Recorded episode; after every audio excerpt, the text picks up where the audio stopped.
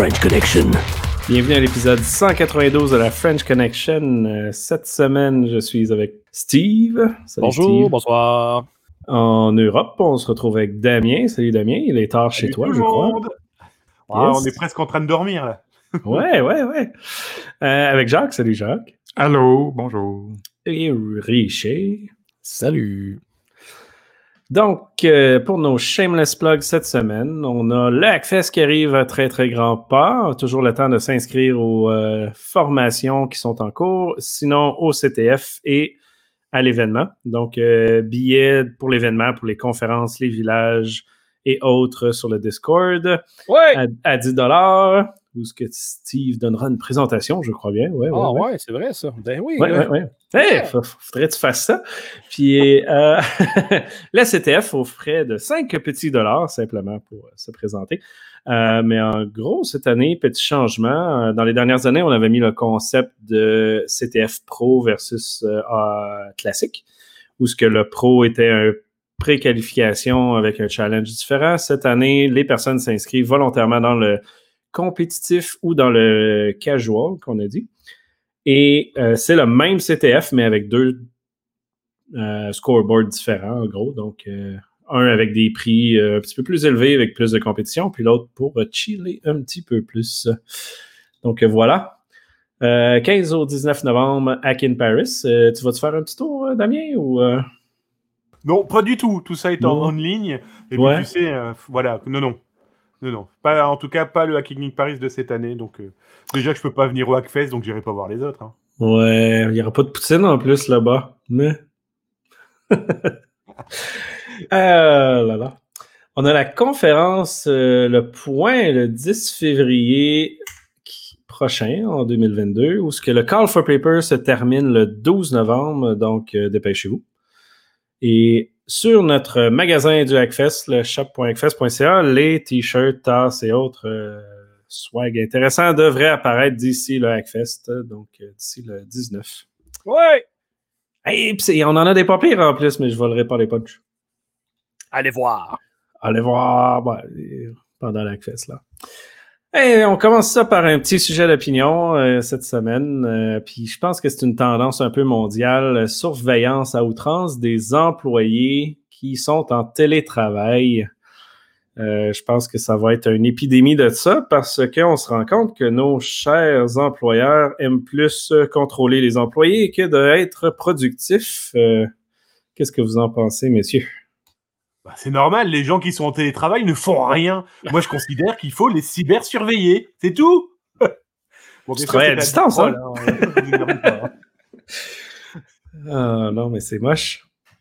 Ben, on l'a vu un peu arriver, là, c'était comme écrit dans le ciel, là, Microsoft avec euh, la fonte au 365 a rapidement pris la place, a été attrayant côté, évidemment, pécunier, faible taux d'adhésion, euh, dans le sens euh, de taux de, de- de charge adhésion.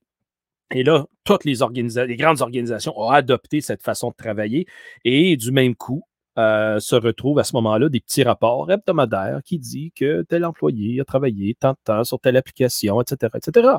Et donc, euh, vu que on est pas mal le produit dans toute cette chaîne-là, évidemment, euh, c'est certains surveillants qui en sont très contents d'exploiter ces informations, alors que bien souvent, euh, c'est euh, de l'information qui n'est pas tout à fait à point. Euh, par exemple, avec une organisation, j'ai un compte euh, au 365 et certaines personnes dans l'organisation ont dit Hum, Tu ne travailles pas souvent pour nous, on dirait. Alors que je fais complètement le travail en parallèle à l'extérieur de cet écosystème-là. Hum, Perso, je l'ai vu euh, tout de suite euh, rapidement l'année dernière quand je travaillais en Irlande. là, le, le patron que je- qui était l'entreprise où je travaillais, lui, c'était un, un micromanager malade mental. Et dès que les gens sont partis à la maison, là, c'était comme faut installer des outils pour voir on est en ligne, ont des applications d'ouvert. Pour moi, ce que ça fait, c'est ça montre un manque de confiance incroyable envers tes employés. ça décourage, ça démoralise. Et puis, euh, non, je Mais- sais pas, je pense qu'il faut faire attention à ça. Pourquoi, pourquoi tu engages ces employés-là si tu leur fais pas confiance? Engage-les pas. Exact. Mais je pense que c'est encore plus vicieux, hein, parce que pour l'avoir vécu aussi, on reçoit un petit mail qui vous explique ah voilà votre euh, rendu avec vos collègues, euh, voilà comment vous pouvez être plus efficace ou voilà. Puis c'est plein de petites belles couleurs. Donc je pense que l'employeur qui voit ça, il se dit ah c'est peut-être pour agrémenter, améliorer la productivité de mes employés, mais très vite on se rend compte que c'est surtout pour se rendre compte que bah tiens fais-en plus alors que ça reste que de l'informatique qui peut se tromper en plus. Hein. Oui, c'est justement c'est de voir c'est quoi les métriques qui sont utilisées pour faire ça. C'est assez problématique parce qu'après ça, les employeurs vont utiliser ça. Il y avait quoi? À un moment donné, il y avait au début dans Yahoo, il y avait une des, euh, une des boss là-bas qui se fiait sur un nombre de fois qu'une personne faisait envoyer recevoir pour aller chercher ses courriels. C'est un problème, ça. Parce que tu peux pas juste. Tu n'es pas plus productif parce que tu vas regarder tes courriels. Tu vas peut-être juste perdre ton temps à les lire, ou tu vas peut-être oublier la fenêtre là. Ça veut rien dire, là. Pour piéger le truc, en fait, tu t'écris. Tu t'écris, tu te réponds. tu vas monter stats, ben oui. Mais de l'autre côté, je dois mettre un peu mon chapeau de, sécurité. C'est aussi une belle occasion que Microsoft présente un plan, un roadmap, comme on dit en anglais, sur la gestion du risque euh, de la menace à l'interne. Et par ça, j'indique qu'il y a à ce moment-là la possibilité d'auditer euh, avec qu'est-ce qu'on vient de décrire, les activités euh, qui donnent à ce moment-là une tendance vers un usage malicieux ou peut-être même euh, l'anticipation de vol de propriété intellectuelle et d'informations, un audit sur les permissions, etc. Donc, en temps réel, de surveiller les actions justement des gens. Wow, ça c'est fantastique pour être capable d'anticiper, donc d'accentuer un DLP, un Data Loss Prevention Program. Par contre, c'est là que ça contrevient, ça mine euh, la liberté individuelle de travail, surtout la vie privée des gens, alors qu'il y a une certaine productivité. Oui, puis euh, j'ai essayé un truc sur 365. Euh, j'ai déplacé un répertoire complet qui avait une, centaine de fichiers. Puis je ne sais pas pourquoi. je pense que leur outil n'est pas très calibré. J'ai reçu un courriel le lendemain. Vous avez supprimé des centaines de fichiers, mais ils n'ont pas été supprimés, ils ont juste été déplacés. Euh, mais ça n'a jamais été une alerte au niveau de la corporation. C'était juste 365 qui dit faites attention à ce que vous faites. Mais ça aurait pu être envoyé officiellement à quelqu'un d'autre. T'as pas, pas, bien, lu, c'était marqué Attention, vous venez d'effacer 100 gigas, on n'a pas fini de les copier. ouais, avec Revol écrit tout petit en bas. Ouais, Mais en même temps, pour vrai, ce genre de choses-là aurait pu être utilisé pour l'équipe de sécurité opérationnelle pour dire, il y a quelqu'un qui copie des centaines, qui supprime plutôt des centaines de fichiers. Il y a sûrement quelque chose qui ne va pas, puis ben, ça, c'est pas rendu là. Mm. Euh, mais ça reste que c'est très, très, très intrusif, même si à certains niveaux, comme tu dis, Steve, ça peut être utile pour un genre de DLP. Mais en même temps, comme tu dis, je veux dire, si tu n'as pas un agent sur la machine, ça donne rien. C'est juste du flafla. Exact si, si tu travailles dans, dans 365, mais officiellement tu travailles dans, Word, installé sur ta machine ou dans un autre document texte, ben, ils ne voient rien ce qui se passe. C'est comme si tu ne travaillais pas, mais au final, tu travaillais. Ben, c'est là la représentation qu'ils font d'être capable de toujours avoir mainmise, ben, pleine observation sur le matériel travaillé à partir du nuage, de l'info nuagique, un peu comme dans le bon vieux temps des mainframes. Donc, ton PC progressivement s'en vient terminal parce que les prochaines moutures de Windows se veulent d'être euh, démarré, opéré à partir du nuage. Oui, mais ça, c'est sans compter les, histoires plus intenses où ce qu'ils vont mettre des caméras pour regarder si tu es actif et à ton poste toute la journée. Yeah. Euh, moi, je signerais jamais ce genre de contrat-là. Ça va faire. c'est un peu débile. Ben oui, c'est comme l'affaire des examens, ça. Là, oui, c'est ce que j'allais dire. Oui, ouais, vas-y. Ben, en fait, euh, comme les. Je pense au SCP fait ça. Euh, je veux dire, il y en a plusieurs autres qui sont sortis dans, la dernière année, justement. Ils te demandent de scanner la, salle au complet, d'être visuellement là tout le temps, etc. Ce qui lève beaucoup de, problèmes. Mais en même temps, c'est dur. Il n'y a pas de bonne manière de le faire pour euh, contrer la tricherie. fait que c'est un ou l'autre. On accepte ou on n'accepte pas. Non, il y a des use cases différents, comme Steve dit, pour la cybersécurité, de voir des, des, des, des, mouvements qui sont pas naturels pour les gens. Là, qui, pourquoi Steve est rendu dans, dans, le répertoire des ressources humaines, qu'est-ce qu'il fait à copier des fichiers de là? Ça, c'est une chose, de, de, de trouver des, des, actions qui sont anormales. Euh, dans le cas de Pearson ou des affaires d'examen, j'en ai fait ces choses-là, on a toutes faites probablement. Là, mais c'est normal, on veut pas que les gens trichent, on garde un œil, à défaut d'avoir quelqu'un physiquement dans la salle, comme quand on était à petite école. Mais de là à surveiller des employés euh, qu'on dirait qu'on appellerait professionnels en, temps réel, moi, je trouve que c'est démoralisant pour les gens. Ouais, ça revient euh, à puncher puis au concept qu'Amazon met en place que tu n'as même pas le droit d'aller aux toilettes presque. Là, fait que pas la bonne direction pour améliorer la société, mettons. non. Good. Donc, euh, côté des nouvelles, euh, on parle du sujet qu'on ne doit pas parler, du maudit code QR. Pourquoi c'est encore des nouvelles, cette affaire-là? les maritimes sont mis, ont mis en place le tout. Euh, vous pouvez aller voir les show notes pour la nouvelle exacte. Mais de ce que j'ai su pour avoir parlé aux journalistes et avoir donné une petite entrevue, ben, les restaurants, les bars et autres, et même les citoyens, tout le monde s'en fiche.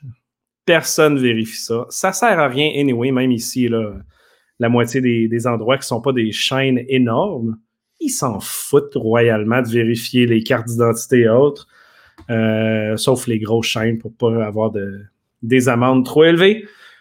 Mais on revient au concept où que ça sécurise pas rien du virus et c'est une entrée dans la vie privée, dans la sécurité de tout le monde. On répétera pas toute la problématique de ce truc inutile-là. Mais pour rester dans les maritimes, on a le Ah, Steve, tu vas ajouter des trucs encore là-dessus? On a dit qu'on n'en parlait pas. Non, mais je sais bien, cet après-midi, on m'a approché parce qu'il y a eu une mise à jour de l'application COVID Alert et qui, finalement, les, les signatures publiques, ben, la clé privée s'est propagée à travers le Canada. Et donc, euh, maintenant, nous pouvons faire euh, foi d'authenticité de notre code QR du Québec dans toutes les provinces au Canada, par le Nunavut, Terre-Neuve, euh, c'est-à-dire territoire du Nord-Ouest et New Brunswick toutes les autres provinces, comme exemple euh, excusez, euh, Terre-Neuve, Labrador, euh, la première que j'avais vérifiée, parce qu'elle est éditée, ils ont, ils ont le, logiciel d'Aquinox, le même éditeur qu'au Québec, mais maintenant, il reconnaît le code QR du Québec, alors que c'était seulement le Québec et l'Ontario il y a deux semaines. Tout à fait à l'international, il n'y a toujours pas cette reconnaissance du code QR, pourtant basé sur SHC. Euh, qui est disponible à l'extérieur de nos régions. Donc, pour ceux et celles qui s'apprêtent à voyager, soit dans les tropiques ou simplement aller s'isoler dans le sud vers la bonne vieille Floride ou euh, les côtes euh, du golfe du Mexique, ben, prenez le, code QR papier et la nouvelle mouture version internationale qui a les deux icônes du Québec et du Canada sur le haut de la feuille et un peu de texte explicatif fera foi de cette authenticité de preuve vaccinale à présenter aux autorités de la santé de votre destination. Eh c'est magique, ça. Partout au Canada, les fraudeurs vont pouvoir frauder dans plus qu'une province à la fois. Super système. Eh, mais comme je disais, restons dans les maritimes où ce qu'on a euh, Newfoundland, euh, Terre-Neuve, qui est sous attaque de ransomware. Et j'ai bien aimé une des dernières nouvelles qui est sortie disant Ah, comment on aurait bien pu se préparer à ça? On aurait peut-être pu regarder qu'est-ce que l'Europe a fait. Non, non, on vous aurait pu regarder ce qui a été fait partout depuis 20 ans et mettre en place une sécurité de base. Chose ironique. Oh, Lynn. pour être poli. Euh, et tout ça, c'est sorti un samedi après-midi, comme la majorité des scénarios de rançongiciels qui sont introduits dans un système. Euh, et le tout euh, s'est produit si mon souvenir est bon, dans la nuit de samedi à dimanche du 30 au 31 octobre. Donc, fin de semaine d'Halloween, probablement les familles prennent congé, etc., etc. Donc, temps propice qu'il n'y aura vraiment pas beaucoup de staff qui seront à ce moment-là préoccupés par justement un tel type d'incident. Maintenant, euh, comme tu dis si bien, pas, à l'origine, euh, tout le monde disait il y a eu une cyberattaque, mais on ne sait pas c'est laquelle. Euh, pourtant, ils sont en train de reconstruire les serveurs. Ah, OK. Ben là, si tu me dis qu'il n'y a pas eu de feu dans un serveur puis il n'a pas été inondé, le data center de Bell Alliant est en train de rebâtir des serveurs, alors que les courriers électroniques, les résultats d'imagerie médicale et les résultats de laboratoire ne sont plus accessibles, ça ressemble pas mal à ce que les autres institutions de la santé ont subi, c'est-à-dire rançon logiciel des services essentiels. Alors, c'est là qu'il est intéressant de pouvoir contredire un peu les autorités de la santé qui font présentement de la gestion d'incidents par l'obscurité. Je pense qu'ils n'ont pas, pas lu une nouvelle dernièrement comme quoi que c'est plus trop trop d'affaires à faire, hein, comme le, STO, je veux dire. Oui, euh, oui, mais quand tu dis dernièrement, on parle des cinq dernières années, évidemment. bienvenue en 2000. Ah, que c'est triste pour eux. Non, ça n'a aucun sens. Puis ça, bien évidemment, c'est l'argent de vos taxes pour ceux qui sont dans, dans les maritimes. Pour rester plus proche, on parle encore d'une panne, puis une autre un peu plus euh, spéciale, la SQ, spéciale spatiale, la SQ qui tombe, euh, le système de communication d'urgence qui était en panne. Oui, pendant quelques heures, euh, vraiment, là, il y a quand même quelques temps, donc le 26 octobre, était rapporté que les systèmes de. Ben là, on s'entend, on va faire un petit préambule. La majorité des télécommunications maintenant sont tous par IP, téléphonie, radio euh, et euh, transmission d'informations sur les terminaux dans les véhicules de patrouille. Et ce système-là au complet a été non disponible pendant plusieurs heures, y compris le 911, donc redirection des appels 911 vers plusieurs centrales. Euh, selon une boule de cristal que j'ai consultée, euh, ça ne serait vraiment pas des problèmes de redondance qui sont à la base. Alors que j'étais parmi les premiers qui levait la main qui dit ben, et où la redondance dans des systèmes essentiels comme ça? Il devrait en avoir un qui kick in et qui est capable à ce moment-là de prendre relève. Ça a tout l'air que ce n'est pas le cas et qu'il y aurait eu d'autres problématiques en arrière-plan de tout ça. Donc, euh, c'est une simple et bête erreur ou bien une erreur euh, d'un opérateur? Celle-là, je ne peux l'expliquer en ce moment. Cependant, c'est certain que ça doit être adressé pour éviter que ça arrive une prochaine fois. Je me permets de, venir sur l'info là. Ce qui est très étonnant, c'est qu'il y a eu le même problème euh, dans le nord de l'Europe il y a quelques mois et au mois de juin en France, où le, bah, même principe, le système euh, d'urgence hein, téléphonique est tombé en panne. Il est tombé en panne pendant plusieurs heures. En plus, euh, il s'est avéré que peut-être deux personnes sont décédées parce qu'on n'a pas pu appeler les urgences mmh rapidement. Alors, euh, l'opérateur de téléphonie qui était impliqué, euh, qui est l'opérateur historique, hein, qui est Orange pour pas le citer, euh, a expliqué quelques jours plus tard qu'en fait c'était un, problème de manipulation dans une mise à jour. C'est quand même très étonnant tous ces systèmes. Alors tout, il y en a pas tant que ça, mais il y en a eu quand même quelques-uns là cette année qui sont tombés en panne. Alors quand ça arrive une fois, on se dit que les autres vont suivre et vont faire de manière à ce que ça n'arrive pas. Quand ça arrive une deuxième fois, on se dit que bon, c'est pas de chance, c'était juste la veille de Noël. Quand ça commence à être trois, quatre fois, on peut commencer quand même vraiment à s'inquiéter. Très bon point. Hey, euh, on parle de tout, le temps des ransomware, mais un des points qu'on parle très peu parce que l'obscurité est tout le temps là, c'est le coût de ces cyberattaques-là. Euh, Jacques, est-ce que tu peux nous donner un petit peu plus de détails? Oui, ben absolument. Je suis tombé sur un article sur les affaires que j'ai trouvé intéressant où on parle d'un de, entrepreneur qui a une PME, qui a en fait une compagnie de technologie en information. Il est resté anonyme, évidemment. C'est une des conditions qui euh, comptait son histoire, euh, les affaires. Mais il s'est dit qu'une fin de semaine, il ouvre son laptop, puis il aperçoit que ses, ses fichiers sont encryptés. Euh, ils ont aussi réussi à exfiltrer des données. Ils ont commencé à publier des, euh, des, informations de ses clients et de ses employés sur le dark web. Et puis, ça, on remonte à février 2021. Et puis finalement, euh, le groupe qui était responsable pour ça, Avadon, a demandé 180 000 US en Bitcoin. Imagine une petite firme informatique de 15 employés, c'est beaucoup, mais avec la firme de cybersécurité qui a engagé, il a réussi à faire descendre ça à 85 000 US, qui est quand même un gros montant là, pour une PME à, à payer. Mais encore là, ce qui me revient, c'est que l'entrepreneur a admis quand tout ça était fini, qu'il a passé environ trois semaines à temps plein sur son dossier. Et ça, c'est les entrepreneurs, il faut qu'il faut penser, c'est que non seulement le 85 000 US qu'il a dû payer, mais trois semaines à temps plein, que tu travailles pas sur ta business, que tu travailles pas avec tes clients, que tu n'avances pas tes projets, ça a un impact financier encore beaucoup plus grand. Fait que ça, c'était le premier exemple qu'il donnait dans l'article. Dans la deuxième euh, section, il parlait d'une euh, propriétaire d'une boutique de location de tenue de soirée qui euh, s'est fait hacker son compte Facebook. On connaît, on connaît tous, je pense, à ce point-ci, du monde qui sont fait hacker leur compte. le cyber méchant a pris contrôle de sa page Facebook, a changé euh, euh, donc, a pris contrôle de ça. Et puis là, il a, changé la date de naissance pour qu'elle ait moins de 13 ans. Elle a donc perdu tout contrôle de sa page Facebook. Elle avait 15 000 abonnés sur sa page, 5 000 sur Instagram.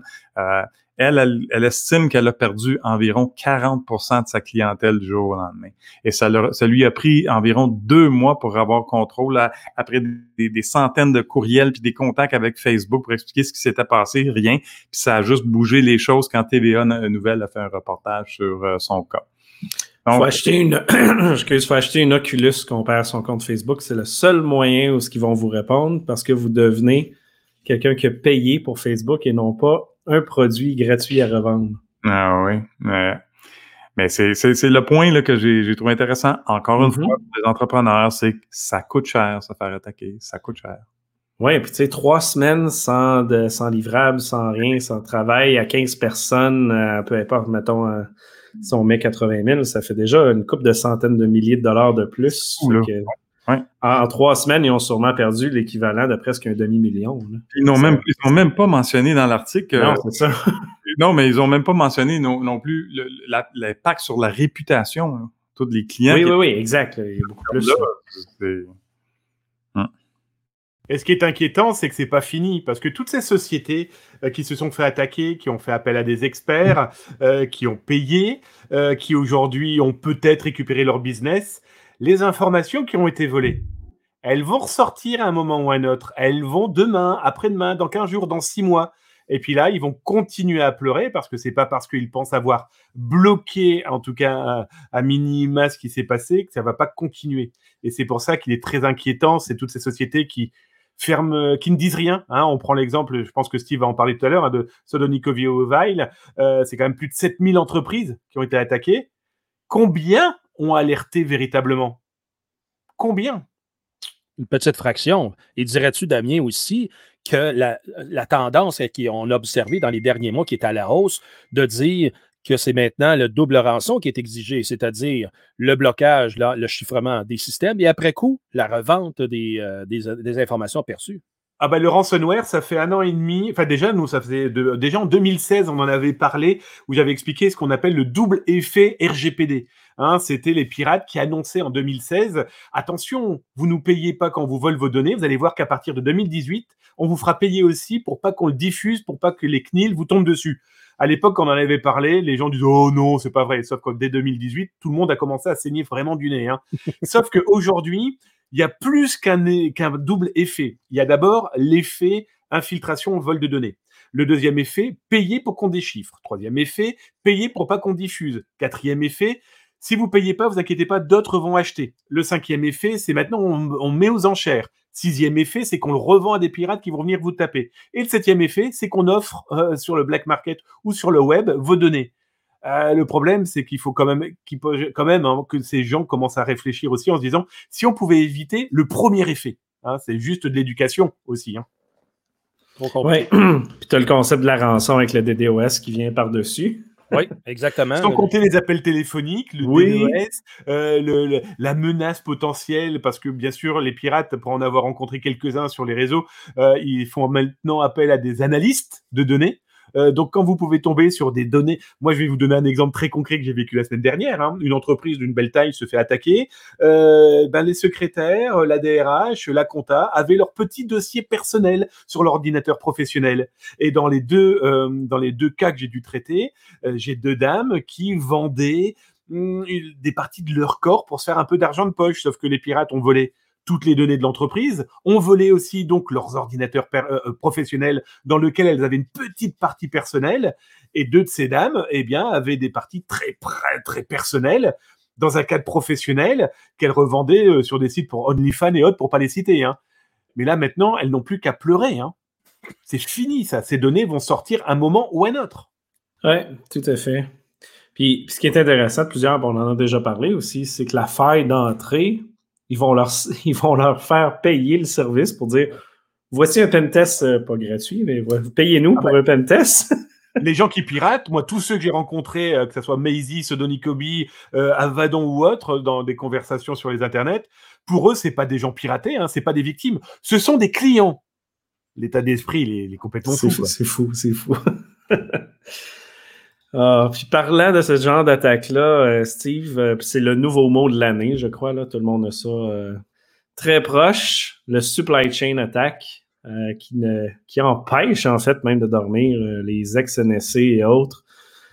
C'est le truc le plus intense parce que c'est le plus discret, si on peut dire, parce que tu utilises une technologie à gauche pour aller à droite, etc. Et c'est pas la première fois qu'on en parle. Je veux dire, euh, euh, la, chaîne d'approvisionnement, tout, tout premièrement, comme je le, je présentais au Novipro 2020 comme, euh, en conférence, c'est premièrement qu'est-ce qui va venir toucher la productivité. La, et vraiment, euh, qu'est-ce qu'on parle de productivité? C'est tout autant agricole, donc matière première, matière secondaire, donc la transformation. Et après coup, c'est d'affecter justement cette chaîne de distribution. Et combien est-ce qu'il y a d'entrepôts maintenant? Ben, comptez le nombre de 52 pieds qui se promènent sur les autoroutes et sont là, vos entrepôts de matériel. Euh, sont dans les containers, qui sont sur les bateaux, qui sont présentement en attente de déchargement sur un paquet de ports euh, limitrophes de, de peu importe le continent. Donc, il s'en prend peu maintenant pour être capable de déranger cette chaîne-là. Et quand on parle de déranger la chaîne, c'est déranger, euh, ça peut être aussi vaste que déranger le signal GPS pour guider tous ces bateaux-là, tout comme euh, aussi euh, de déranger l'acheminement de ces biens et services, ben, surtout les biens, par des fournisseurs de transport, exemple FedEx, Purolator, UPS, juste pour nommer ceux-là.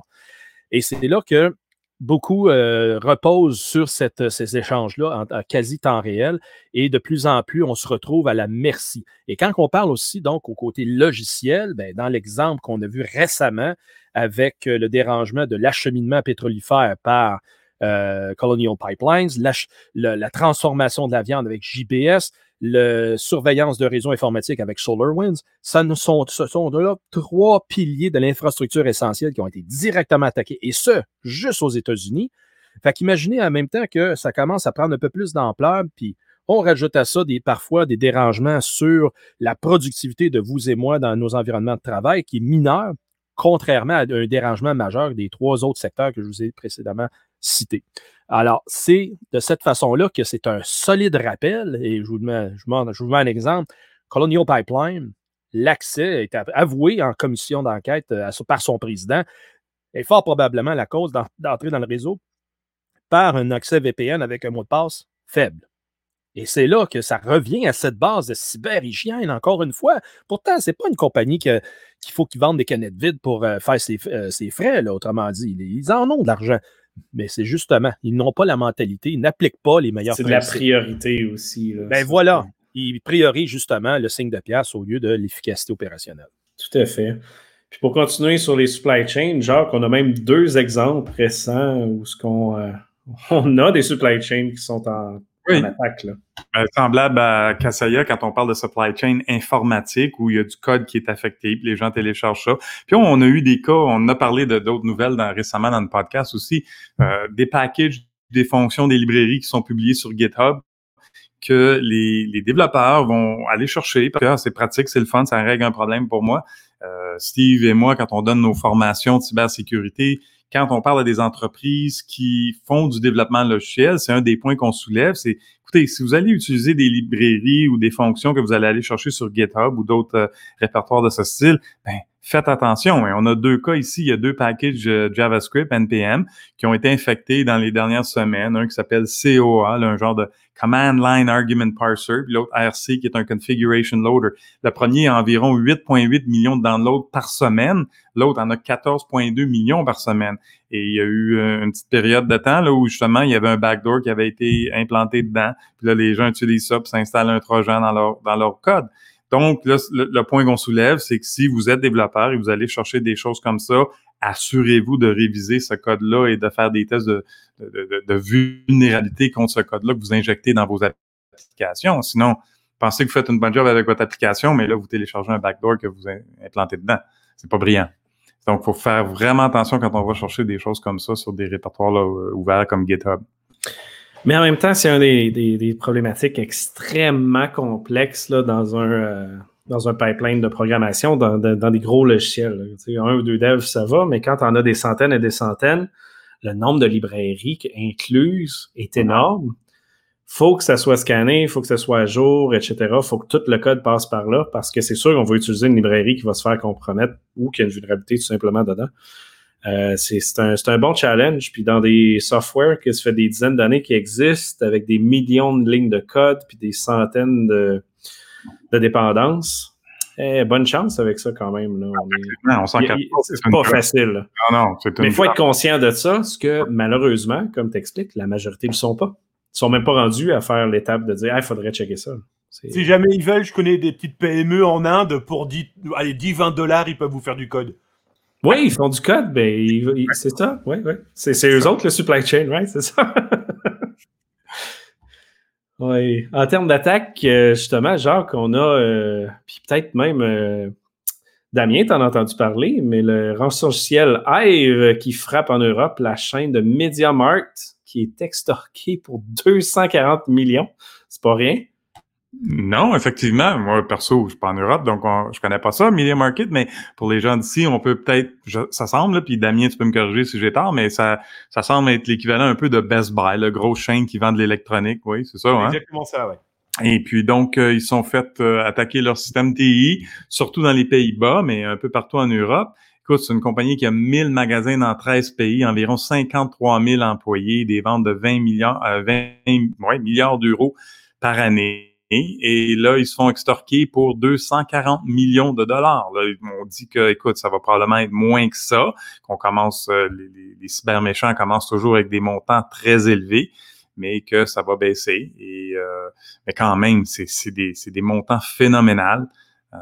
Pour information, pour l'histoire, Hive avec leur blog, euh, on sait déjà qu'ils ont stocké un petit peu partout dans des clouds toutes les informations qu'ils ont volées. Donc ils demandent plusieurs centaines de millions de dollars. Euh, je pense qu'une fois qu'ils auront fait analyser l'intégralité de toutes les données qu'ils ont volées, ça pourrait leur rapporter beaucoup plus. Ah oui. On parle de 3100 serveurs qui ont été affectés. Là. c'est du stock. Ouch. Y a-t-il un impact officiel dans les magasins en Europe, euh, Oui, ben, ce qui, ce qui, le, plus gros impact dans les magasins, c'est que les euh, aux caisses enregistreuses sont pas capables de prendre des paiements par carte de crédit ou carte de débit. Fait que c'est bien fatigant. Ils sont pas capables de sortir les, les factures précédentes quand il y a retour des choses. Fait que oui, il y a, y, a, y a, un impact majeur sur les opérations quotidiennes dans les magasins. Hum. Alors, sérieux, ça, qu'est-ce qui se passe avec ça. Là. Ouais, ouais, ouais. Euh, Steve, on a une nouvelle de la TTC qui, elle aussi, ça a l'air sont sous euh, ransomware. Est-ce que tu peux nous en dire un peu plus? Bien, certainement. Un autre facette de un autre service des infrastructures essentielles, donc un transporteur, euh, le transporteur principal de Toronto, on va le dire, donc, et qu'ils ont été donc soumis à une, attaque par rançon. Et aujourd'hui, a été dévoilé que ça a affecté quand même une multitude de clients et aussi une multitude justement de euh, personnes, donc des employés, on va se le dire, euh, qui, euh, dont les informations personnelles sont maintenant ou seront sous peu disponibles à beaucoup de collectionneurs de données sur les internets.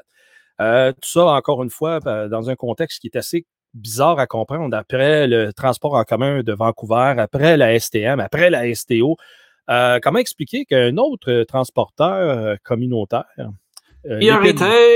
L'épine dorsale de Toronto, comme celle de STM est à Montréal, euh, qui tombe dans ce, ce piège-là. J'appelle ça tomber dans le piège parce que souvent, ça se trouve à être justement l'idée d'un simple courriel qui est exploité. Je me serais très surpris que ce serait par l'exploitation d'une faille dans l'infrastructure donc d'accès, mais encore une fois, ce sont les services euh, administratifs de l'organisation qui en sont maintenant euh, paralysés, donc gelés mais aussi l'annonce d'aujourd'hui laisse savoir que l'information, elle a fui. Donc, euh, ils sont fiers de dire qu'ils vont aider évidemment avec une surveillance de dossier de crédit et on s'entend que ça surveille le dossier, ça ne prévient pas aucune fraude. Euh, laisse, laisse, croire aussi que justement, ça va être une autre addition de fuite d'informations dans cet vaste univers qui est déjà pas mal euh, garni à ce jour. Et ça fait mal, encore une fois.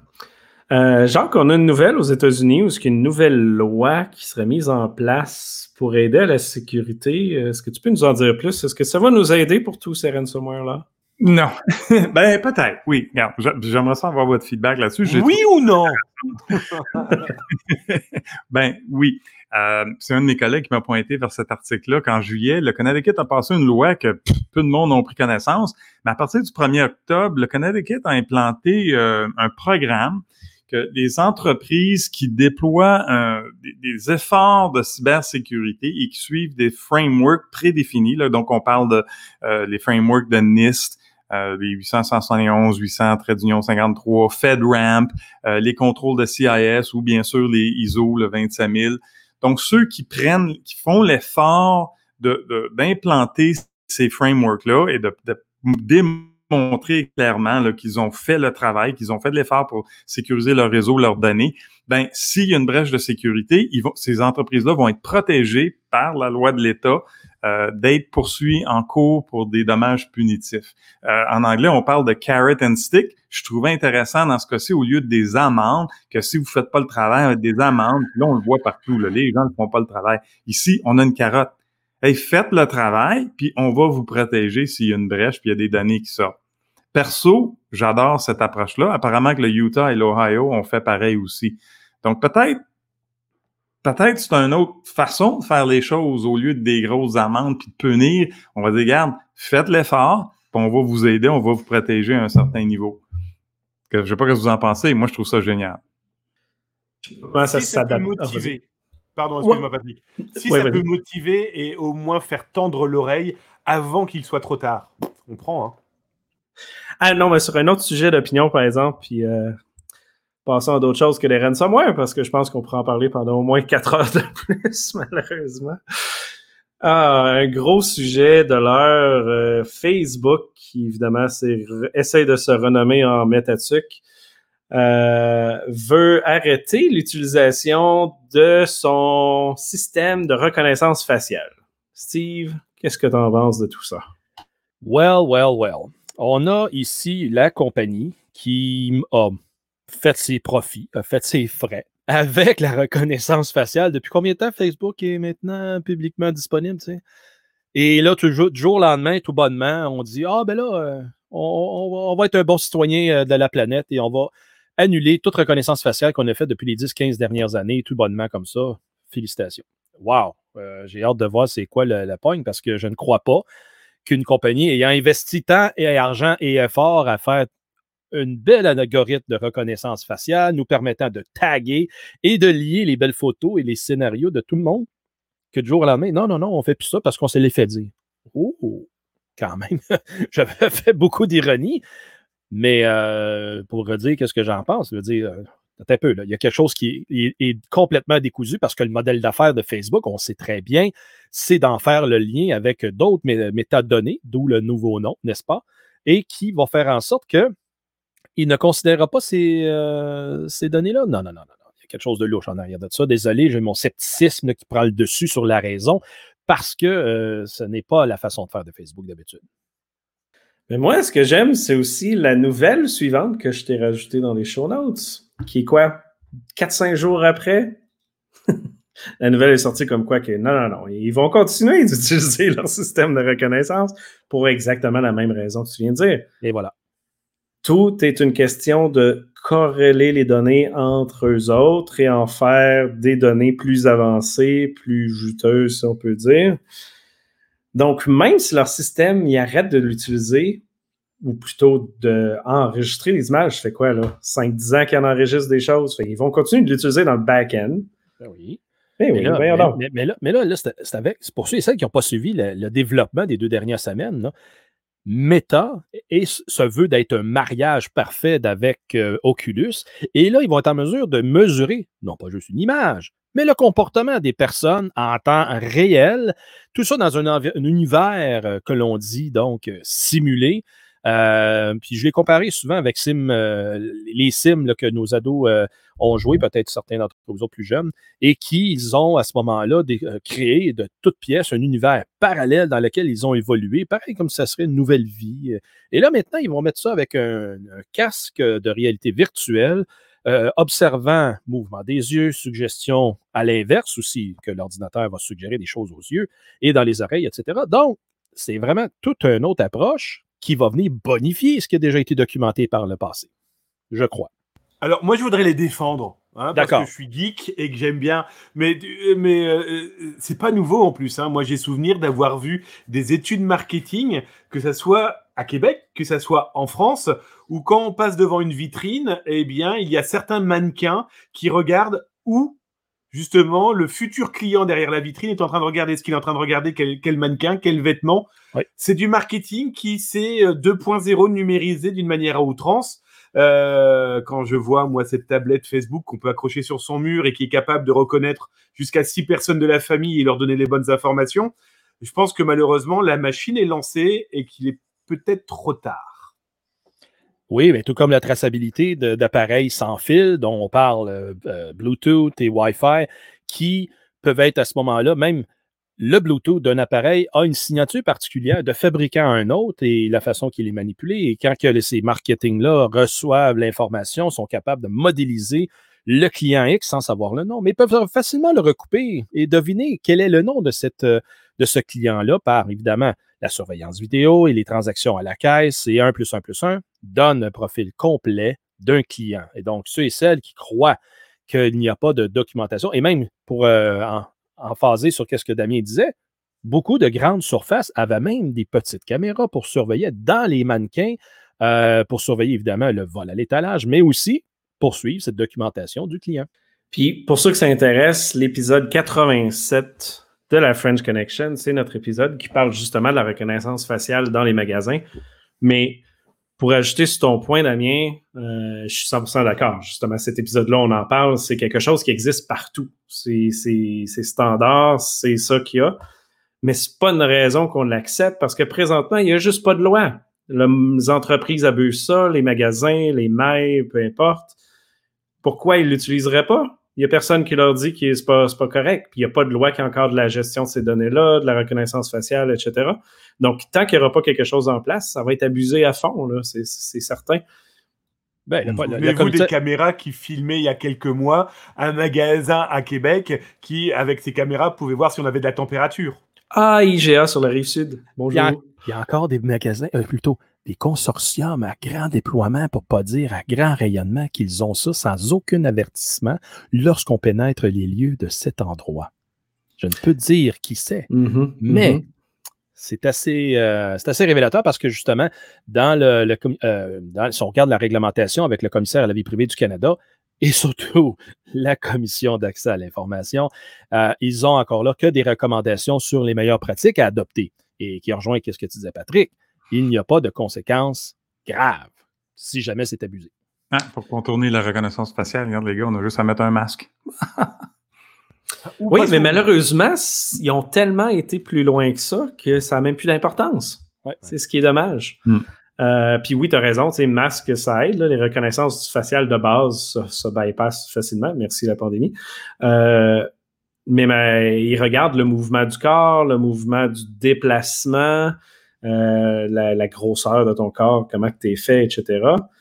Euh, fait qu'un des bons trucs, c'est de se mettre une roche dans le soulier puis de marcher tout croche parce que ça fait mal. J'ai eu peur tu voulais mettre le rocher quand même. Hein? Yeah! Ça dépend, là. Puis ça, c'est extrêmement complexe à, contourner. Euh, l'autre qui est intéressant, j'ai vu des recherches, tu peux t'accrocher. Évidemment, il n'y a pas personne qui va faire ça. Mais en fait, je vous lance le défi. S'il vous plaît, faites ça quand vous allez dans les magasins. Tu t'accroches un cadre sur toi comme si tu es une peinture. Puis si tu vas être détecté comme un cadre et non pas comme un humain qui bouge. ça a été prouvé, c'est quand même bien, Richer. Moi, ce que je prendrais, c'est l'idée de pouvoir avoir des lunettes avec des euh, LED infrarouges. C'est comme s'il il allume directement oui. infrarouge autour des yeux. Tu ne peux pas reconnaître la personne avec ça. Puis ça, si c'est bien fait, pas trop gros, ça paraît pas, quand même. Ça peut être une ben, ça, marche sur les caméras non infrarouges. Euh, non, mais n'importe quelle caméra. N'importe quelle caméra, justement, qu'ils vont pouvoir juste voir comme une lumière. Si tu fais ça, tu oui, oui, oui, oui. Tu mets une télécommande vis-à-vis de ton téléphone, tu vas le voir, la lumière qui allume. Fait que dans le fond, ça va être vu comme une lampe. Comme une lampe. Mais tu prends une haute intensité, puis that's La majorité des caméras reconnaissent l'infrarouge aujourd'hui, exactement. C'est ça. Oui, oui, exact, tu as raison. Euh, puis en vente sur le marché, je me souviens plus du nom, mais vous pouvez googler, euh, il y en a. Puis c'est extrêmement cher pour aucune raison. Euh, ou vous faites comme Damien présentement, il se met un petit euh, post-it dans le front. Ouais, ça aussi, ça peut peut-être marcher, mais peut-être pas. J'ai comme un doute. Honnêtement, j'ai comme un doute. Euh, tout ça pour finir sur Facebook, la phrase officielle du fait qu'il continue d'utiliser les métadonnées et la reconnaissance faciale, ça dit que Facebook a annoncé qu'il arrêtait évidemment l'utilisation, mais que cela ne s'appliquait pas à tous les produits de la métaverse, donc de la compagnie Meta. Donc Facebook a retiré leur utilisation, mais tout le reste en arrière, les nouveaux produits, la Oculus, les nouvelles gogos, ben ils vont continuer. Fait que c'est 95 finalement de tout ce qu'ils veulent faire. C'est Steve qui a mis la puce à l'oreille, c'est que on va avoir un masque sur les yeux, donc obligatoirement avec des caméras qui vont filmer nos yeux. Et quel plaisir potentiellement d'intercepter la rétine. Oui, avec la haute définition, à cette heure, les, les, caméras, je veux dire, les lentilles, là, ça va loin. Là. Ça s'en va dans cette direction-là, effectivement. Oui, oui. Fait qu'un full face euh, réfléchissant au niveau de, euh, du vaisseau lumineux des yeux. Oui. Euh, dernier point, un article qui sera dans les show notes, un article qui explique le concept des métaverses que je trouve super intéressant que vous devez aller lire. Et la personne explique que le concept ne fonctionnera techniquement pas parce que ça fait plus de 27 ans que les métaverses existent partout en informatique. Euh, c'est une belle histoire qui prend une dizaine de minutes à lire. Euh, vous irez lire ça. C'est intéressant au minimum pour le concept de l'historique de tout ça. C'est un développeur dans les années 94-95 qui a fait lui-même un environnement euh, similaire à ça et qui comprend tous les enjeux de ça et de pourquoi que ça fonctionne ou ne fonctionnerait pas. En fait, on va tous se retrouver dans le jeu Tron d'ici quelques mois. Exact. Tant que les suits avec des LED sont intéressantes, ça pourrait être bien. Et on se déplace du côté de la Chine. Euh, on a la Tifa Cup qui a démontré euh, plusieurs, plusieurs euh, vulnérabilités et exploits. Jacques? Ben oui, j'ai trouvé ça intéressant. J'ai pensé à notre ami Steve qui a tellement un grand amour pour le, gouvernement chinois, là, puis tout, tout ce qu'ils font pour, aider à mitiger les attaques de cybersécurité puis tout ça. ce que j'ai trouvé particulièrement intéressant, c'est que oui, c'est une grosse compétition en Chine parce que depuis 2017, euh, depuis 2017, la Chine interdit les hackers chinois à sortir de la Chine pour euh, compétitionner dans des compétitions internationales. Mais ce que j'ai trouvé particulièrement intéressant dans, dans, cette compétition-là, c'est que les vulnérabilités qui sont trouvées, euh, qui sont dévoilées, les, les compétiteurs se doivent d'avertir le gouvernement et non les manufacturiers. Donc, tout ce qu'ils trouvent, ils doivent dire ça au gouvernement. Et là, ça a été prouvé que le gouvernement, ben, prenne ces vulnérabilités et les exploite avant que les manufacturiers puissent les, les patcher. non, ils font pas ça. Ben ouais, c'est dur à croire, là. Mais c'est ça. Donc, c'est l'aspect que j'ai trouvé le plus intéressant. Tu sais, des, des compétitions de Hackfest, ben, Patrick, on en connaît. Euh, il y en mais, mais celle-là, particulièrement, ce que j'ai trouvé là, le, déplorable, ne faut pas se le cacher, c'est qu'on doit divulguer les vulnérabilités au gouvernement. Ben oui. Évidemment, ça fait un peu différent du Pound euh, à Vancouver, qui font la même chose, mais que c'est pas trop euh, donné au gouvernement. Mais on s'attendait quoi de la Chine? Rien d'autre que ça, right? Ah. On a, euh, si on retourne là plus local, une petite nouvelle pour ceux qui aiment faire du ski. Euh, je ne sais pas si vous connaissez le site manège.ski, dans le fond, qui vendent euh, des articles reliés à ça ou des, euh, des passes aussi pour aller faire du ski. Alors, pour les marins québécois, dites-vous que du ski au Québec, c'est que vous montez aussi vite que vous descendez ou le contraire, tellement c'est haut. Voilà, c'était une petite vanne d'un Français qui, lui, a des montagnes, des vrais. Oui, oui, oui, ici, c'est des bosses. Petite colline, et eh oui une petite bosse. Ben, ça, ça dépend lesquels, là. on en a des possibles. Euh, mais tout ça pour dire que leur euh, boutique en ligne a été attaquée. Euh, ça dit sur, ben, ça disait sur leur site web, nous soupçonnons une attaque informatique sur notre site et toute la boutique était hors ligne. Évidemment, ben, on, on comprendra qu'il n'y a pas plus d'informations qui est sortie. Donc, merci à la, sécurité par obscurité et à tous les clients qu'on ne sait pas si vous vous êtes fait voler vos informations revendues ou autres. Euh, on n'en sait rien. Donc, euh, si vous faites du ski avec euh, cette passe-là, ben, bonne chance. Non, mais aux États-Unis, on a les sanctions, parce que la trésorerie des États-Unis essaye de mettre contre les, excuse, la crypto exchange Chatex. Oui, gros coup de barre, justement, qui, le, dont le ministère de la Justice américaine ont dévoilé ce matin euh, concernant justement euh, cette, cet échange, ce cours d'échange de monnaie virtuelle qui s'en sont pris à transiter de l'argent euh, à payer de versement de rançon par des opérations de rançon logicielle par des groupes de cybercriminels. Et donc, ils ont fessé, excusez le dire comme ça, sur cet échange-là. Et ils ont été capables d'arrêter euh, deux euh, suspects euh, qui étaient à la base justement de gros incidents de, dont, de gros incidents de rançon logiciel, dont entre autres l'attaque contre Kaseya. Et puis pour une raison bizarre, justement, qui s'explique mal comment est-ce que c'est un Ukrainien de 22 ans, Yaroslav Vazinski, euh, a, se déplacé et est tombé dans un, pays qui avait un traité d'extradition, donc il s'est fait arrêter et euh, amené aux États-Unis et mis en accusation d'avoir commis euh, ces attaques-là quand même de haut profil, permettant d'extraire plusieurs millions de dollars. Mais c'est un coup de semence qui est donné justement à toute l'industrie de crypto-monnaie qui contribuerait maintenant à faire passer de l'argent, donc des paiements de euh, rançon dans des événements criminels et ont même annoncé une, rançon de 10 millions de dollars pour toute information menant à l'arrestation de suspects du groupe, ou les meneurs même, du groupe de Darkside Ransomware Gang et 5 millions de dollars pour toute information euh, à tout affilié à ce groupe de cybercriminels. Autrement dit, la justice américaine vient de shifter en deuxième. Ils ont collecté beaucoup de renseignements depuis quand même les paquets d'événements qui est arrivé. Et là, avec Europol, commence à frapper un peu partout. Europol, justement, a fait une saisie euh, en Roumanie avec l'arrestation de, deux suspects avec euh, le Revel Ransomware.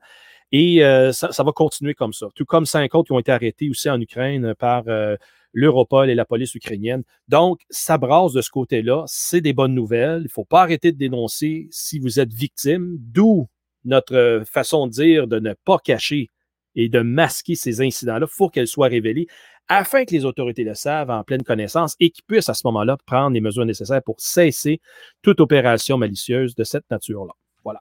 La grande force pour les autorités, c'est la délation entre ces groupes ils s'aiment tellement entre eux que dès qu'ils peuvent balancer et doxer, ils se gênent vraiment pas. Et ce Kobe Revile, euh, on avait des dox sur deux, trois des membres euh, depuis déjà un an qui se diffusaient d'abord dans certains euh, forums et puis après sur Pastebin. Hey, continuons avec un petit bloc Damien, en fait. pourquoi pas? réouvre ton micro, mon Damien. on a LiveRamp qui se fait voler 242 millions de données. Ouais, c'est une information qui est sortie là il y a quelques jours. Euh, un pirate informatique, euh, comme d'habitude, vient d'annoncer et montrer des preuves surtout euh, bah, du vol de plus de 200 millions de données, nom, prénom, date de naissance, téléphone, etc., etc. C'est une société de marketing. Hein. C'est pas une nouveauté. les sociétés de marketing sont particulièrement des cibles favorites et passionnantes, hein, tellement elles se sécurisent d'une manière totalement, euh, on va dire, ridicule. Euh, mais toujours est-il qu'on avait eu aussi Personnel Data il y a quelques temps. Euh, voilà, c'est de la collecte loin d'être négligeable parce que c'est plus de 200 millions d'Américains. Il n'y a pas que des Américains dedans. Hein. Moi, j'ai pu repérer dans l'échantillon qui a été diffusé, il y a du francophone. donc, c'est de la donnée magique, pardon du terme, hein, mais pour les pirates informatiques, il y a tellement de contenu que ça va permettre tout type d'escroquerie. Hein. Ça ira du simple hameçonnage, façon de parler quand je dis simple, hein, à simplement de la veille, de l'OSINT. Hein. Tiens, euh, monsieur Polo ou madame Paulette qui travaille pour euh, l'entreprise Y, si en plus je peux avoir l'intégralité de ces informations allant de son téléphone portable à son adresse physique, hmm, ça permettra d'aller donc visiter ces poubelles de cette adresse physique, donc peut-être de collecter d'autres informations. Mais ça, il faut participer au CTF euh, du Hackfest pour savoir ce que c'est que le et le social engineering. Et puis évidemment, regardez Damien le faire comme un pro. Ou pas. Hein? Euh, du côté du Brésil, on a le plus grand service de paiement en ligne qui se sont fait avoir. Euh, c'est quoi l'impact de ce côté-là?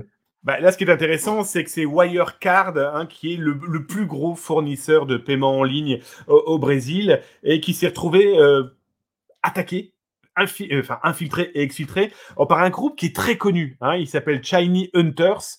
Shiny Hunters, on les connaît parce que là, en fait, eux, ils, enfilent les victimes comme des perles lors de la fête des mamans. Vous savez, quand Patrick fait un collier de nouilles, eh ben, c'est exactement pareil. Hein. on est avec des pirates qui y vont, mais alors franco, euh, ils font pas semblant. Donc là, ils ont diffusé alors, un petit échantillon. Moi, j'adore les petits échantillons hein, parce que c'est juste un million de clients avec 11 000 euh, passeports ou pièces d'identité. Euh, c'est 500 000 entrées de données avec des noms, des prénoms, des téléphones. Mais c'est l'échantillon. Vous savez, quand on va acheter euh, un parfum pour sa blonde ou pour soi d'ailleurs, hein, on a souvent de l'échantillon qui est offert chez le parfumeur. Les pirates font exactement pareil. mais un million, c'est plus un échantillon, là c'est ça. Mais là, là t'imagines, le, million de données, ils en ont encore beaucoup plus sous le coude. Ça se revend, ça s'achète, ça se réutilise. voilà, ça, euh, Wildcard Brasil, on peut pas vraiment dire qu'ils aient communiqué énormément sur le sujet pour le moment. Les pirates s'en chargent à leur place et là, il est trop tard. Mhm. Ben, comme tu dis, ils revendent entre eux, puis en plus, ils se font un Black Friday, ils se donnent des rabais en plus. C'est ah ouais, tu veux nous dire? Ouais, ouais, alors c'est marrant parce que j'ai découvert ça, mais dix minutes avant euh, notre rendez-vous, euh, je, bah, je faisais ma veille habituelle, hein, et là, je tombe sur les premiers Black Friday des pirates. Et donc, bah, là, je vais vous le dire, hein, combien euh, là, je peux vous proposer au moment où je vous parle. Hop, je sors la page, c'est devant mon nez. Hein. Par exemple, 11 millions de Français qui était vendu, alors 11 millions d'adresses mail, donc euh, zero day, comme dit le pirate, 11 hein, millions de consommateurs, donc de clients, c'était vendu 600 dollars US. Et bien là, pour le Black Friday, je suis à 300 dollars. Alors, bien sûr, côté euh, Canada, si ça vous intéresse, hein, j'ai 3, 180 000, enfin 3 millions euh, de, pareil, hein, de clients euh, canadiens, c'est vendu là 20, euh, de 299 dollars US au lieu de 600. Les mecs le disent, pardon du terme, hein, je vous mettrai les captures écran, on mettra avec les, liens, les show notes. Bah, ils font clairement une publicité. là, devant mes yeux, j'ai 50% de rabais, 50% off. Et puis là, j'ai aussi, alors ça, c'est pour vous, messieurs ou mesdames qui nous écoutez, tranquillement blotti dans votre canapé ou dans votre lit et que peut-être vous êtes en ce moment sur Tinder, eh bien pour 224 dollars US, je peux vous proposer quasiment 4 millions de personnes bah, qui se sont fait infiltrer euh, à partir de sites de rencontres. Donc imaginez peut-être que votre épouse ou votre copain ou votre copine ou vos enfants sont sur ce genre de site et qu'aujourd'hui, eh bien pour moins de 300, euh, moins de 250 dollars, eh ils sont diffusés en pâture sur les internets dans d'autres euh, pirates hein, qui vont faire quoi? Phishing, escroquerie, petit coup de téléphone, euh, salut, mais je crois que tu es marié. Euh, est-ce que ta femme est au courant que tu es sur tel site en train de faire une petite chasse amoureuse pour l'hiver, toi qui es frileux? Je suis pas sûr que les gens rigolent. Ça fait très mal. Merci pour ce petit bloc-là, Damien. Jacques, on a les États-Unis qui offrent finalement une belle petite somme de 10 millions pour arrêter les personnes, ou plutôt pas les personnes, mais les leaders du groupe Darkside. Ben oui, dans une approche style bug bounty, mais pour euh, trouver les cyber méchants, le, US State Department qui offre 10 millions de dollars pour n'importe qui qui peut aider à identifier ou euh, soit les personnes ou la location de, des gens, des leaders du groupe Darkside qui ont été ceux responsables pour euh, Colonial Pipeline. Et donc, euh, c'est quelque chose de nouveau. Et là, ce qui compte, c'est sur le fait qu'il y a de plus en plus de monde impliqué hein, avec des groupes comme ça, où il y a des affiliés, il y a des infrastructures à maintenir, il y a de plus en plus de monde à qui ces gens-là doivent faire confiance. On parle plus du petit hacker qui son hoodie dans son dans son sol, dans le sol de sa mère. Là. Il y a beaucoup de monde impliqué là-dedans. Il doit faire de plus en plus confiance à de plus en plus de monde. Et là, ce que les Américains espèrent, c'est qu'il va avoir quelqu'un qui va dire Ouais, pour 10 millions, moi, moi, je vais je vais rapporter quelqu'un, puis je vais empocher ça. Donc, euh, c'est une première, c'est à suivre. On va voir si ça porte fruit. Mais comme Damien expliquait si bien, il sème tellement beaucoup entre groupes de ransomware que ça, c'est, là que ça va jouer. Le, joueur A va peut-être dire le B disparaît. Là. Pour information, euh, il y a eu une dizaine d'arrestations et de disparitions de groupes.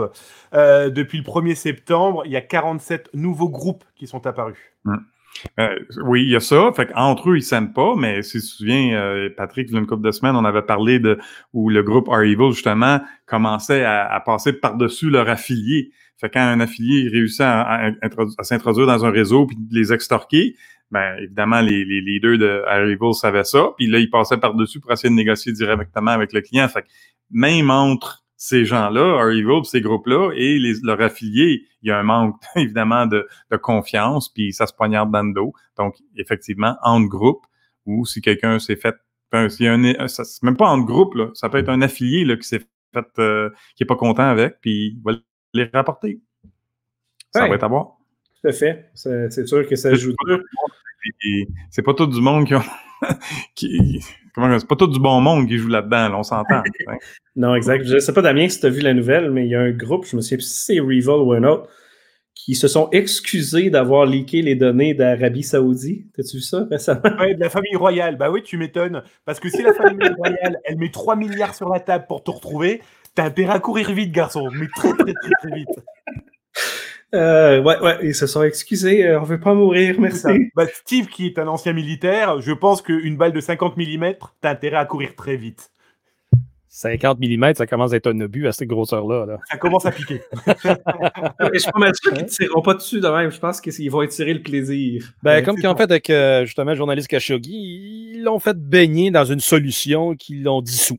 Mettons ça comme ça pour être poli. Mhm. Mais 10 sous, ça fait pas beaucoup en dollars, ça. Raison, c'était la t'as raison. Au revoir. Et puis, euh, relié à ça, justement, ils ils ont sorti Bellingcat qui a sorti un article disant qu'ils ont retracé la personne euh, à- qui était tombée d'un établissement à Moscou. Je sais pas si tu as vu ça. Qui était quel- un- finalement un, un espion de quelconque, mais qui est le cousin, je crois, ou le fils du- d'un des leaders du FSB. C'est ça. c'est- c'est de toute beauté, tout ça. Et c'est pour ça, quand il est tombé, il a fait J'ai glissé, chef. Oui, oui, oui. Ben, tu sais, c'est- c'est. Il n'y a, pas personne qui l'a tué, c'est- c'est c'est la gravité, malheureusement. C'est c'est la gravité qui est C'est responsable le de seul mec qui est tombé en traversant une fenêtre avec les bras accrochés dans le dos. Ouais. Ouch. Ça donne de même, que voulez-vous? Ouais, il s'est endormi comme ça, les bras. Ouais, ouais, par hasard. ouais. Ouais, au Hackfest, j'en ai vu d'autres qui s'endormissaient de- debout, hein, je veux pas dire, mais bon, ça peut arriver. Hein. Ah, ben nous, on a vu du monde dormir en dessous des tables le lendemain matin du Oh! C'est spécial, hein? On sait pas s'ils nous écoutent, on sait pas c'est qui, mais. euh, Non, non, ça confidentiel. J'ai des noms, j'ai des noms. Il faut tenir en tête que c'est pas la chute qui l'a tué, c'est l'arrêt soudain en bas. là. C'est un arrêt trop soudain, le, le nombre de G, là. Ouais, ouais, ouais. C'est ça. Ouais. Euh, dernière petite nouvelle euh, pour les euh, ben, ransomware-ish attaques euh, au niveau des établissements euh, de santé, Steve, mais pas juste aux États-Unis, finalement, c'est c'est pas mal partout. Là. C'est complètement généralisé. Et tout comme on faisait tantôt, le- encore une fois, le- le- le- l'explication de ce qui se passe à Terre-Neuve-Labrador, je veux dire, partout sur la planète, c'est pas d'hier que les services de renseignement canadiens comme international, comme les services policiers, le rapportent que les établissements de santé, peu importe que ce soit de recherche ou de service à la population, sont euh, dans la liste des victimes pour euh, qu'à ce moment-là, encore une fois, par l'urgence de ces services-là, donc le, le caractère essentiel qu'ils offrent, ben, qu'ils se dépêchent de payer rançon, justement. Euh, on en a eu des cas que, exemple, l'hôpital d'Ottawa, il y a quelques années, eux, ça a pris 72 heures, si mon souvenir est bon, ils étaient de retour en opération après l'attaque par rançon logiciel. Cependant, dans cet exemple-là, il n'y a pas eu d'extraction de données, comme on voit après- actuellement avec les autres gros cas. Fait donc, encore une fois, c'est de refaire ceux et celles qui me demandent souvent euh, qu'est-ce qu'on doit faire pour se protéger contre ces types d'attaques-là? Bien, premièrement, refaites votre évaluation de menaces et de risques. Prenez connaissance qui, qui sont les menaces, qui sont ces, ces groupes criminels. Et par après, prenez conscience quelles sont vos vulnérabilités. Alors, quelle la dernière fois vous avez fait une analyse de vulnérabilité interne comme externe? Externe, ça veut dire vous regardez comme un, un attaquant euh, vos, euh, votre posture de défense et ça inclut aussi le social engineering envers votre personnel. Donc, vérifiez donc euh, de temps en temps avec des petits exercices maison euh, que vos gens sont aux aguets par rapport à ça. Et oui, rendez-les paranoïaques. Ça va faciliter votre posture de défense plutôt que ce soit complaisant et que toutes les, les petites euh, arcs-en-ciel s'en vont chez vous et que tout le monde profite des unicornes. Ah non, Unicorn. Mais tu sais, ce message-là, c'est c'est plate, mais encore une fois, ça revient. Hein? Priorité et intérêt de sécuriser les données.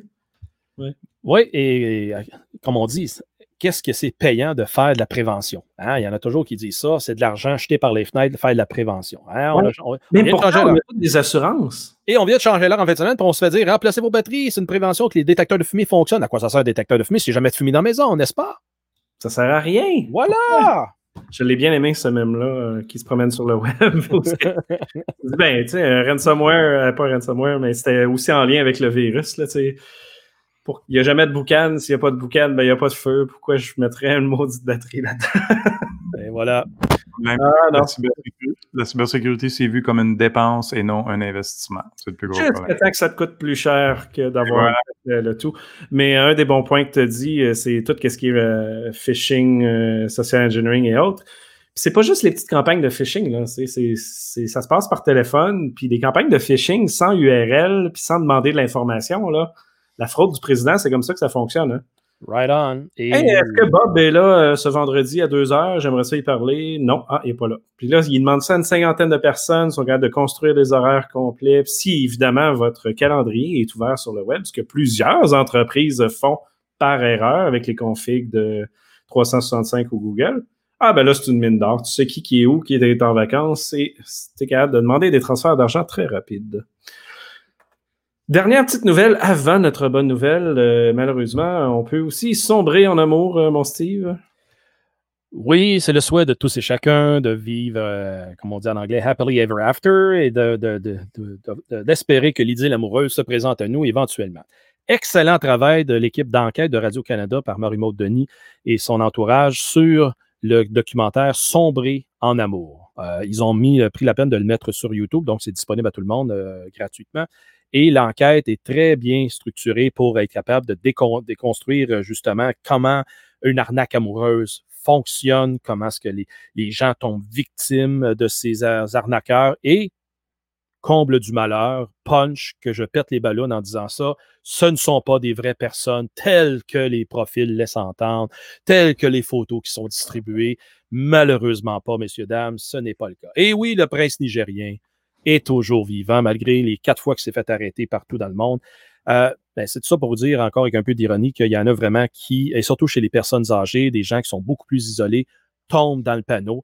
Euh, ils en parlent justement d'un exemple où il y a une personne qui part, euh, une fois que son entourage sont venus à son aide, lui ont fait voir que c'était pas vrai, qu'il était prêt, lui, à se marier. le typique Russian Bride, donc la, mariée russe qui était pour débarquer ici en lui envoyant 5000 dollars pour payer son billet d'avion et ses dépenses, s'avérait que c'était vraiment pas vrai et la personne a mis fin à ses jours juste par rapport à ce qu'il y avait honte d'avoir euh, tombé dans ce panneau-là. Et c'est là qu'il faut en parler à votre entourage. Et si vous, comme entourage, êtes témoin de quelqu'un, c'est très difficile d'être capable d'aller jusque dans sa bulle très personnelle et intime, de lui faire comprendre que ce n'est pas vrai. Et j'ai réussi à, désamorcer une situation comme ça dans un passé pas si lointain avec l'exposition du scénario euh, où la personne s'en allait avec ses demandes, etc. Et parce qu'on lui a montré noir sur blanc sur papier que, garde, tu es dans un arnaque, voici qu'est-ce qu'il va te demander la prochaine étape. Effectivement, c'est ça qui est arrivé. Damien. Ouais, moi j'ai connu plusieurs cas aussi, et c'est surtout aussi nos personnes âgées, les personnes seules qui sont impactées. Moi j'ai souvenir encore de cette année dernière, hein, de cette petite grand-mère adorable, 68 ans, euh, qui n'y croyait pas. Pourtant, on lui a montré, on lui a aussi tout décortiqué le scénario. On lui a montré que ce superbe euh, Colombien d'une trentaine d'années qui était tombé follement amoureux d'elle euh, n'était qu'un fake, hein, qu'un faux. Eh bien, cette petite dame adorable à continuer à croire à cette idylle pendant des semaines après avoir rencontré la famille, après lui avoir tout prouvé. Parce qu'il ne faut pas oublier que malheureusement, pourquoi marche et fonctionne encore ce genre d'escroquerie, c'est que en face, on a des gens qui jouent sur la solitude et la tristesse de certaines populations. Euh, on a le cas de l'histoire de l'amour, mais on a aussi euh, j'ai un chat à vous offrir ou un chien à vous offrir. Euh, voilà, il est là et il est très important que les familles aussi prête une oreille très attentive, eh bien, nos aînés qui peuvent être le voisin qui est un peu seul et qui peut tomber dans ce genre de piège.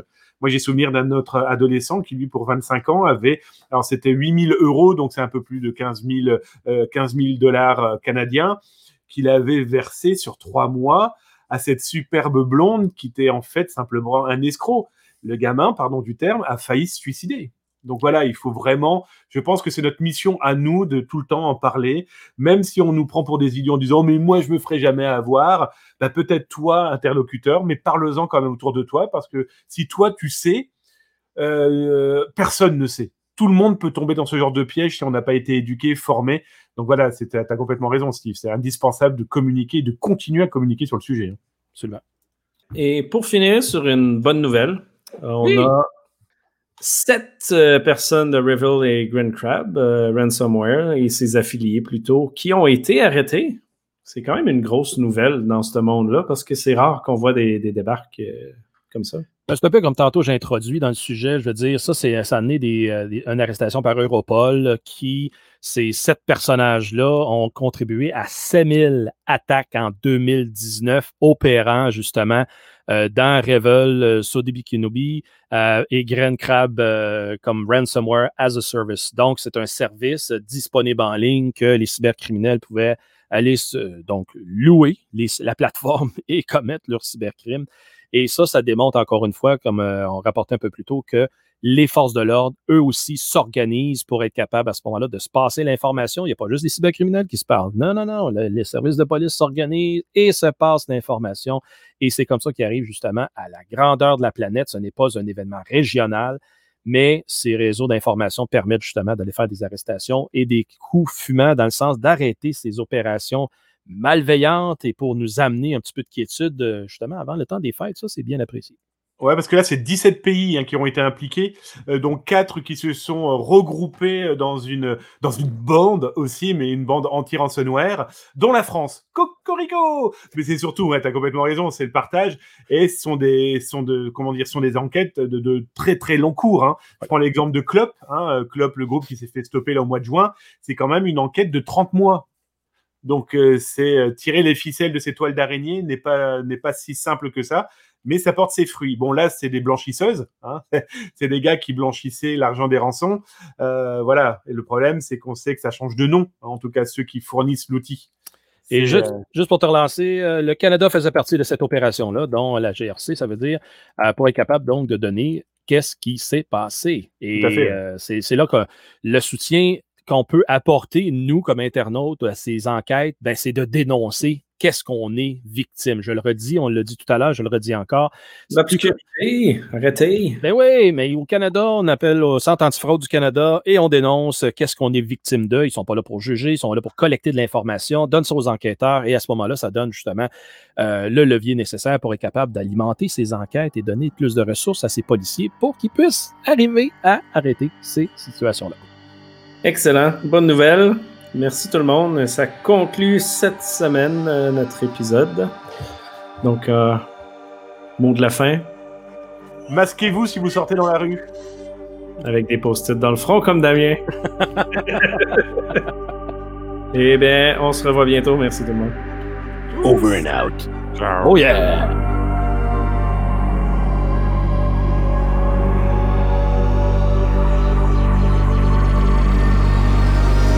The French Connection.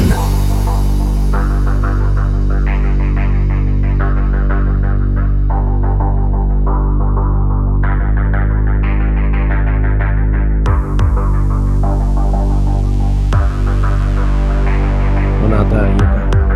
Ça commence à parler. Ah, blablabla. Bla, bla, bla, ah, ah, c'est lui à ce aujourd'hui. C'est pas ton genre. Il est à la 800e news de Steve. Page 6 de 12. Ouais, je voudrais que Steve fasse un peu d'effort pour trouver des nouvelles. Okay. On est déçu du nombre de... Manque de quantité ici. More news and more products. Cool. Go. Allons-y.